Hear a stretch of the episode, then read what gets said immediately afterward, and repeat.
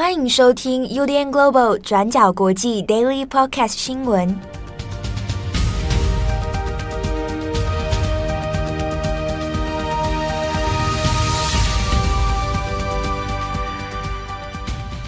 Hello，大家好，欢迎收听 UDN Global 转角国际 Daily Podcast 新闻。我是编辑七号，我是编辑木仪。今天是二零二二年十二月十二日，星期一。好，又到了快乐的星期一。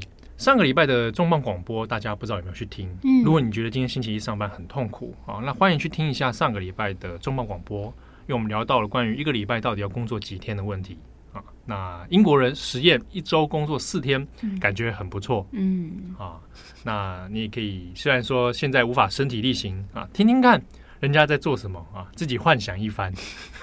我也有在幻想哎、欸，这样子啊？对啊，你们这些人满脑子幻想啊，不如我们就来实践看看啊。好，主编你说的哦。好，这个十月十二号，今天先来讲一则这个国际新闻啊。先来谈的是日本，今天呢也是日本要选年度汉字的时候啊。那在今天的日本时间下午两点，那台湾时间是一点，那就有先公布了今年的这个年度汉字啊。今年的汉字是“战”啊，战争的“战”。好，那在日文的汉字里面写法跟这个我们中文所使用的“战”有一点点不同。好，那今年这个汉字呢，呃，投票的数量是总票数是两二十二万多票哦。那这个“战”这个字是拿到最高票啊，其实是一万多票而已。好，那这个我们来讲一下，其实，在先前的民调里面哦，每一年在做投票的时候，大概就各家媒体会来做这个民民调的调查。好，所以大家其实有时候我们就可以闻到一些风向哦，就是知道大概今年度可能会选出哪些字。好，那每一年度呢，我们在做这个新闻的时候，其实事前大家也就可以猜测到，如果我们有关注今年度的日本新闻，好，那大概会出现哪些字，也都不太意外。好，那今年就呼声最高，其实先前就有讲，很多人就在猜会不会是战争的战啊。当然，这个背景呢，就是指今年二月以来，这个俄罗斯入侵乌克兰之后引爆的战争。那战争呢，也就是今年度很多问题的源头啊。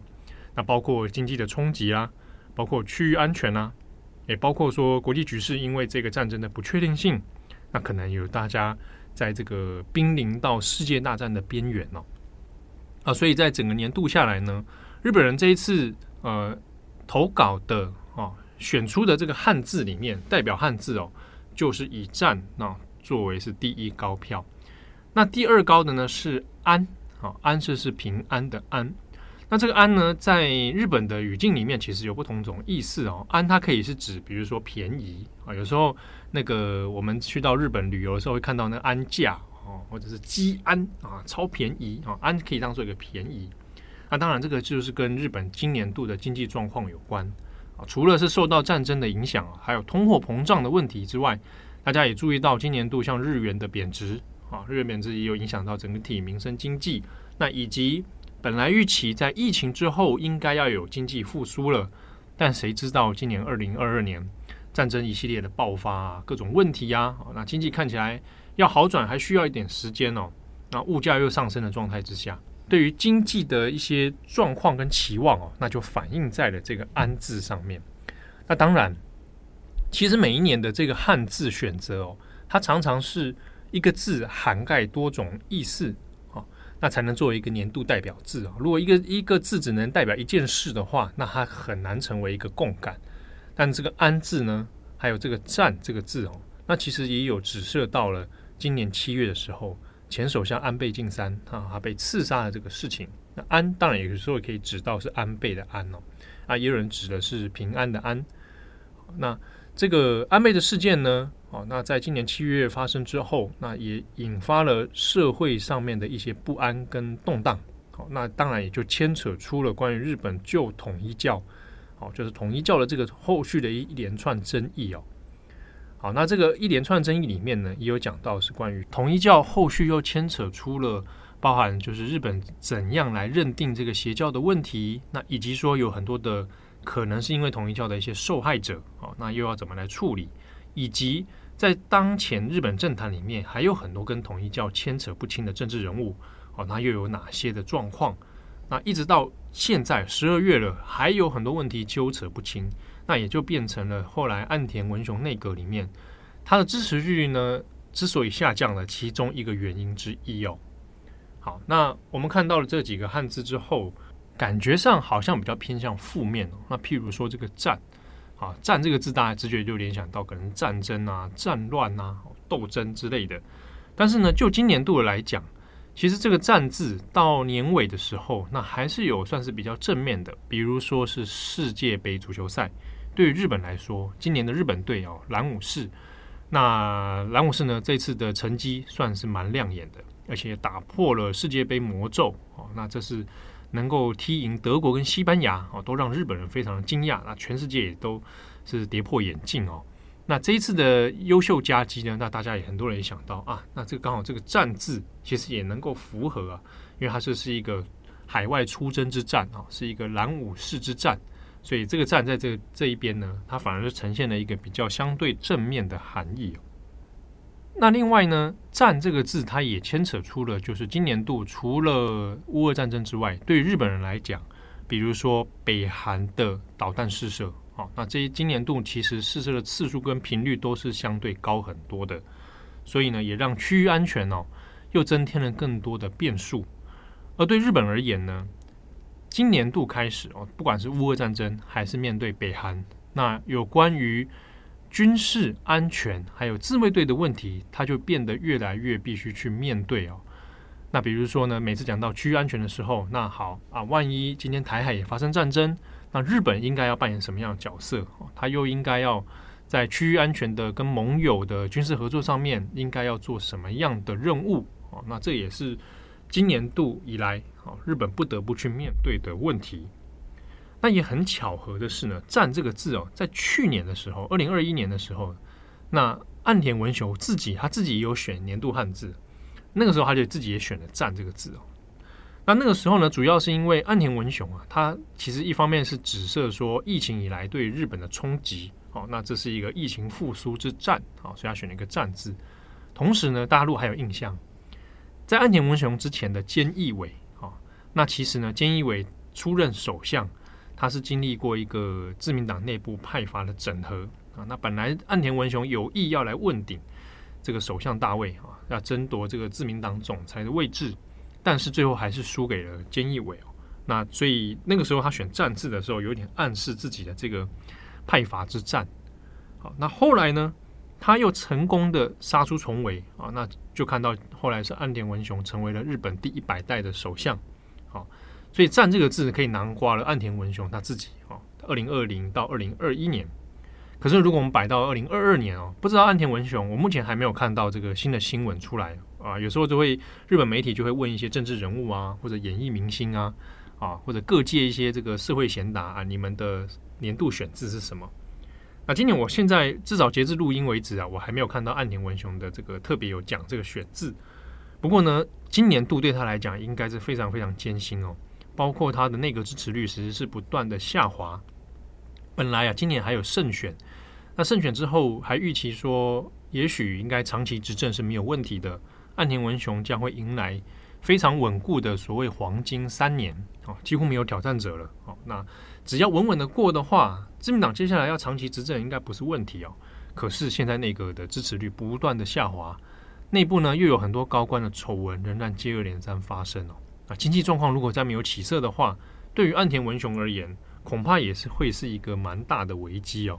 那我们也可以把它解释成，这个“战”字对他来讲，哦，也是一个生存哦、政治前途的保卫战。好，那我们看日本的这个年度汉字呢，我们可以来比较一下。比如说，台湾也有人在举办这个年度什么什么什么年度关键字的这个选拔啊，那也是开放大家投票了。那日本它其实也是开放投票的哦，就是你你就写好你要的字，然后就寄去给这个协会，那他们也会摆那种。这个这个投稿箱啊，你也可以投到里面去，这样子。那其实也会有分呐、啊。这个我们每年看到这个会大笔挥毫的是日本汉字协会跟清水寺一起合作。那在不同的单位，其实也会做一些那种网络民调，比如说呃，也有人针对中小学生啊，啊，中小学生每一年选字都差不多了，都是快乐的乐啊，就恋爱的恋、嗯、啊，思春期嘛，嗯、啊之类的，啊幸福的幸啊。那也有我今年我有看到还针对是新手爸妈。选新手爸妈这个，情景选字，嗯，都是你知道都是什么忍耐的忍，也蛮、欸、符合的、啊，忍耐的忍耐的耐，还有变化的变，对，人生有巨变，巨变或者说真的很啊，大一很就是那种很很辛苦的这个状况啊，那也有写幸福的幸啊，来我们可以看到不同职业别或者身份选出来都不太一样啊，那这个台湾的选就是。台湾有些人自己在选啊，那很多人就觉得说，哎、嗯，为什么那个字差那么多？嗯，我台湾通常是素人嘛，对，请非书法家来写，所以那个写出来的字就差强人意，或者是各种呃各有美感。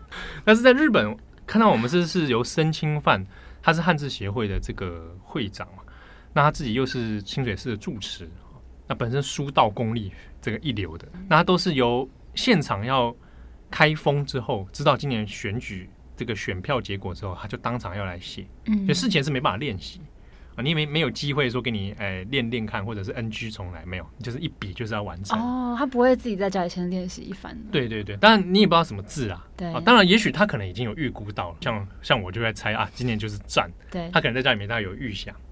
啊，那加上就出家人嘛，搞不好他的灵感很比较 比较准一点，所以他都是现场在写那个书道啊，那个书道是会拿来展览。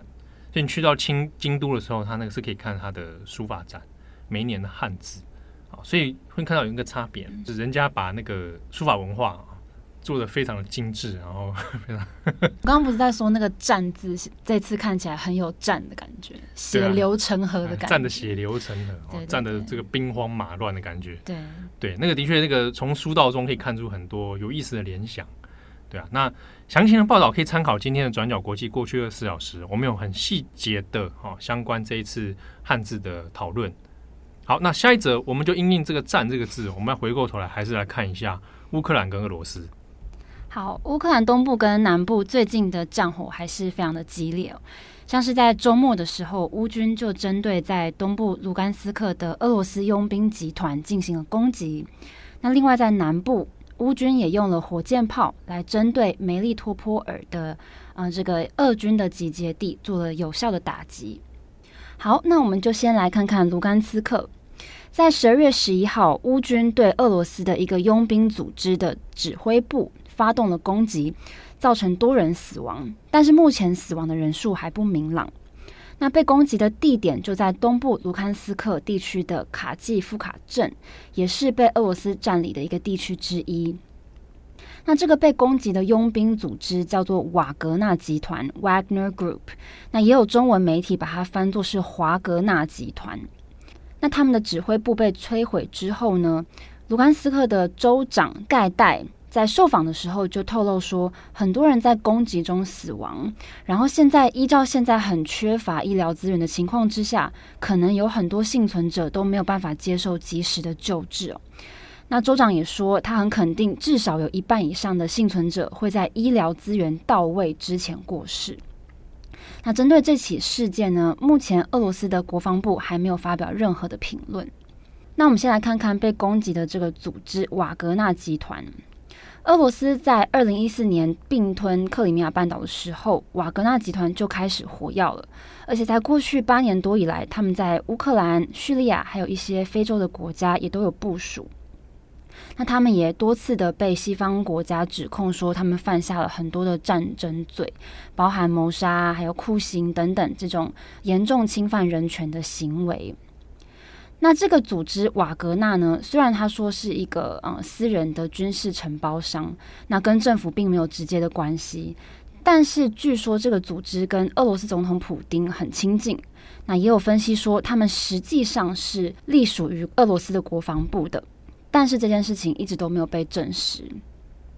但是今年有一位跟普丁关系很密切的俄罗斯寡头，叫做普里戈任。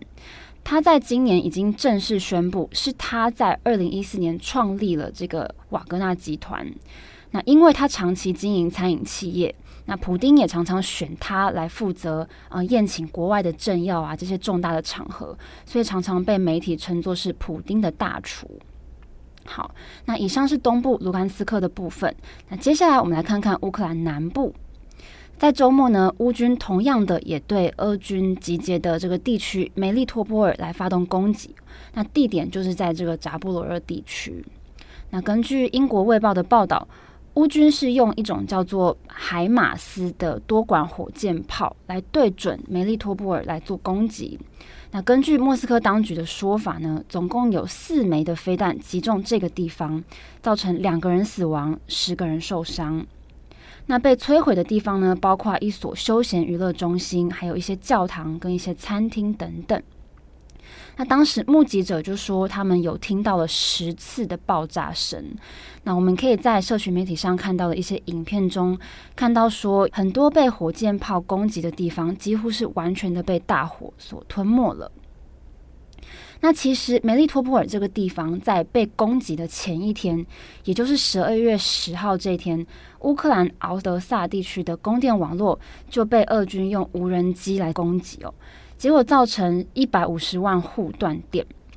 那乌克兰总统泽文斯基他也说，这个攻击事件其实造成很严重的结果，而且需要花很多天的时间才可以恢复电力。那过几天之后，乌军也针对梅利托波尔进行了反击。好，那自从呃乌克兰夺回赫尔松以来呢，这个地区也就是俄军也占领的梅利托波尔，一直都被乌军当作是在南部的下一个要夺回的主要目标之一哦。再加上梅利托普尔是俄军在呃东南部的后勤中心，所以在目前的局势当中，这个地方非常的关键。好，那以上就是目前在俄乌战况之中最新的进度更新。好，那最后一则呢，来讲一则訃闻啊，不知道大家有没有听过很久以前的一个动画，叫做《无敌铁金刚》。《无敌铁金刚》在台湾大家可能都会听到它的中文主题曲啊，因为过去引进台湾的时候，因为一些法规的关系，所以它必须要把它中文化。嗯，所以不管人名啊、歌曲啊、名称啊，大部分都要改成这个中文版。但《无敌铁金刚》的原唱，日本的原唱叫做水木一郎啊，Mitsuki Ejiro。那他是日本非常非常有名的一位动画歌手啊，那他已经确定在今天十二月十二号的时候有发布了他的副文哦，他因为肺癌的关系，那已经在十二月六号就已经病逝了，那这个年龄是七十四岁啊。那呃，水木一郎，如果你是有听日本动画歌的话，大概一定对他不陌生，因为他基本上超过他唱过的作品超过一千两百首以上，他等于是。近半世纪以来，就是日本的动画歌从早期的电视时代那个时候开始起来，那很多歌都是他来唱的。那他的声音因为辨识度很高，而且浑厚有力，所以呢，他又被叫做日本动画歌的帝王啊，动画歌之王，我们可以叫他这样，可以这样叫他。那也会有人叫他阿尼基，就是大哥啦，他也算是因为歌坛的前辈，而且他一生就其实致力在这个动画歌的推广，比如说。有很多动画歌，我们也会分几种啊。有一种是流行歌，然后拿来放在动画上面播啊，这是一种。那还有一种是，就是专门为了这个动画所设计的啊，比如说它的歌词啦，哦，不管是它的这个旋律啊，哦，专门是为了这个这个动画所设计。所以过去也有人会觉得说啊，这个还动画歌不算不算什么 J-pop 啊，不能算是什么登不上大雅之堂或什么之类的。很重要呢。对啊，那它其实是某一种日本文化里面很重要的元素。那水木一郎就是其中这位诶、欸、大哥级的人物啊。那我们先前其实去呃今年的时候也有写过这个渡边奏鸣，他是作曲家哦，那他也是这个动画歌的很重要的作曲人哦。那跟水木一郎其实过去也是常常合作。那也这个渡边奏鸣先前已经去世了，那今年因为水木一郎他身体状况已经不不不好，所以先前也就发布他重病的消息哦。那今天就证实他已经这个因为肺癌而病逝了。好，那今天我呃，daily 上我们可能不会讲太多，不过呢，这个在网站上面我们今天会再出一篇，呃，我会来帮他写一篇副文。好，那我我自己听过他的演唱会是现场的，他有来过台湾，诶。我印象没错，应该是一次还是两次？嗯，对。然后那一年我还有去听他跟女歌手美都子两个。他也是穿红外套吗？也差不多诶，他们的风格就是这样子。嗯、所以我们早期看了很多，包含不只是动画片啊，还有包含那种特色片，比如说那个假面骑士啊，嗯，很多也是水木一郎来唱的。所以基本上他就是象征了这个。这个这个歌曲中的一个化身，嗯，对，非常，我们可以说他是非常非常热血的一个偶吉桑，对他来的时候也是五十岁左右吗？没那么久啦，可是他来的时候应该是我在念研究所的时候，可能十几年前吧。哦、对，所以那时候呃体力上当然当然有差、嗯、哦，但是他一直到老前几年都还在活动，而且他很照顾后进，就是他会培养非常多其他的歌手，然后去继续往这个动画歌这条路来来来来前进。对啊，那他后来也是常常有时候去上综艺节目了，去客串一些角色这样子，嗯、就是一个蛮感人的。蛮感人的欧吉桑，他看起来是一个热血的人。对啊，对啊，就是一直到 一直到老还是非常非常热血。那因为我我的童年时代、少年时光，就是听他 一直在听他的歌，嗯，所以不知道该说什么。难怪你刚刚看到他过世的消息，大叫了一声。对，我我叫出来一下，因为我其实有点疏忽，是我我本来就想说啊，他今年搞不好会走，因为看起来那个身体状况真的不不佳、嗯、啊。但是我也没去准备他的訃闻。就看到说那时候刚写完年度汉字嘛，然后又看到他这个副文出来，就啊叫出来一声。对，我有听到。对啊，想说今天还是要来准备一下他的文章，来纪念这一个曾经哦历经过昭和跟平成年代这样子一个动画歌曲的奠基者。对，好，那以上是今天的 Daily Podcast 新闻，感谢大家的收听。节目最后，哎，我来分享一下，有听友啊说他这个做梦梦到我们。哦，他梦到什么？他说他梦到我们在报 daily，然后抱一抱好像就吵架。哦、嗯，我不知道你梦到是谁跟谁的组合啦，蛮想知道的。他说吵一吵，然后就开始说吵的原因是什么？突然出现一堆汪汪汪汪汪的声音。哦，你是说我，例如说假设我们两个，我们一边吵一边汪汪汪汪汪。对对对，狗叫声、哦，我们变成狗狗了。哎哎，然后就他惊醒，就发现是隔壁邻居的狗在汪汪叫。我觉得依照我们过去聊梦的这个逻辑哦，这应该代表着什么？嗯读者有听出来、哦？我这个读者，你现在梦到这个，你二零二三年会开始忘哦，大忘，这个不错哎。而且怎么忘？你就天天要听转角国际，你就会忘。跟广大的听友讲好了，对不对？你越听越旺。对对，对、啊。虽然说明年是兔年啊，没有关系，你还是很旺。硬熬，你照旺啊，对不对？梦到这么多这个旺旺，所以有可能是表示说，你听着，你要你要开始转运了。啊！从现在开始听转角就能转运，没有错。哎，真听到是可以转运的，你知道吗？有实际案例吗？实际的案例，你说。对他，比如说有的人因为转角国际，他听了一些知识之后，这些国际资讯之后，他避免了一些遗憾。哦，这倒是真的，就是知识会使人强大，是不是？啊、嗯，所以有欢迎很多哦，这样子跟那些 邪教有什么两样？早知道我们也卖我们的开运商品，可以啊。七号水晶，对哦，有人想买吗？各位，开运水晶，呃，上面有兔子的耳朵的水晶，不然什么木木鱼木鱼开运项链，木鱼木鱼开运项链，然后会议的马来西亚的风风风格什么？你说什么？风格的还有什么啊？降头，或是手环呢？什么降头？软贡？哇，这是很。很刻板印象的话，然后赖云就是一颗足球之类吊饰这样子，开运赖云开运足球，对对对，这样哦。对，我觉得我们这个周边商品应该不会卖的很好，还是啊，你们可以卖那个啦，你们只要累积到跟七号哈主编七号会谈超过一百个小时，你就可以卖。编辑会谈一百小时笔记。我不要，你知道我们的会谈是很严肃的。对啊，对啊，认真看待这个工作。你可以出一本书啊，这样开会最聪明。我每次会谈之前手心都会出汗。那就有这么严肃？有有这你们有这么紧张啊？我是很认真看待这份工作的主编。我知道，我也许造成你们太大压力。好了，感谢大家这个的收听哦，祝你有美好的一天。我是编辑七号，我是编辑木仪，我们下次见喽，拜拜，拜拜。感谢你的收听。如果想知道更多资讯，请上网搜寻 UDN Global 转角国际。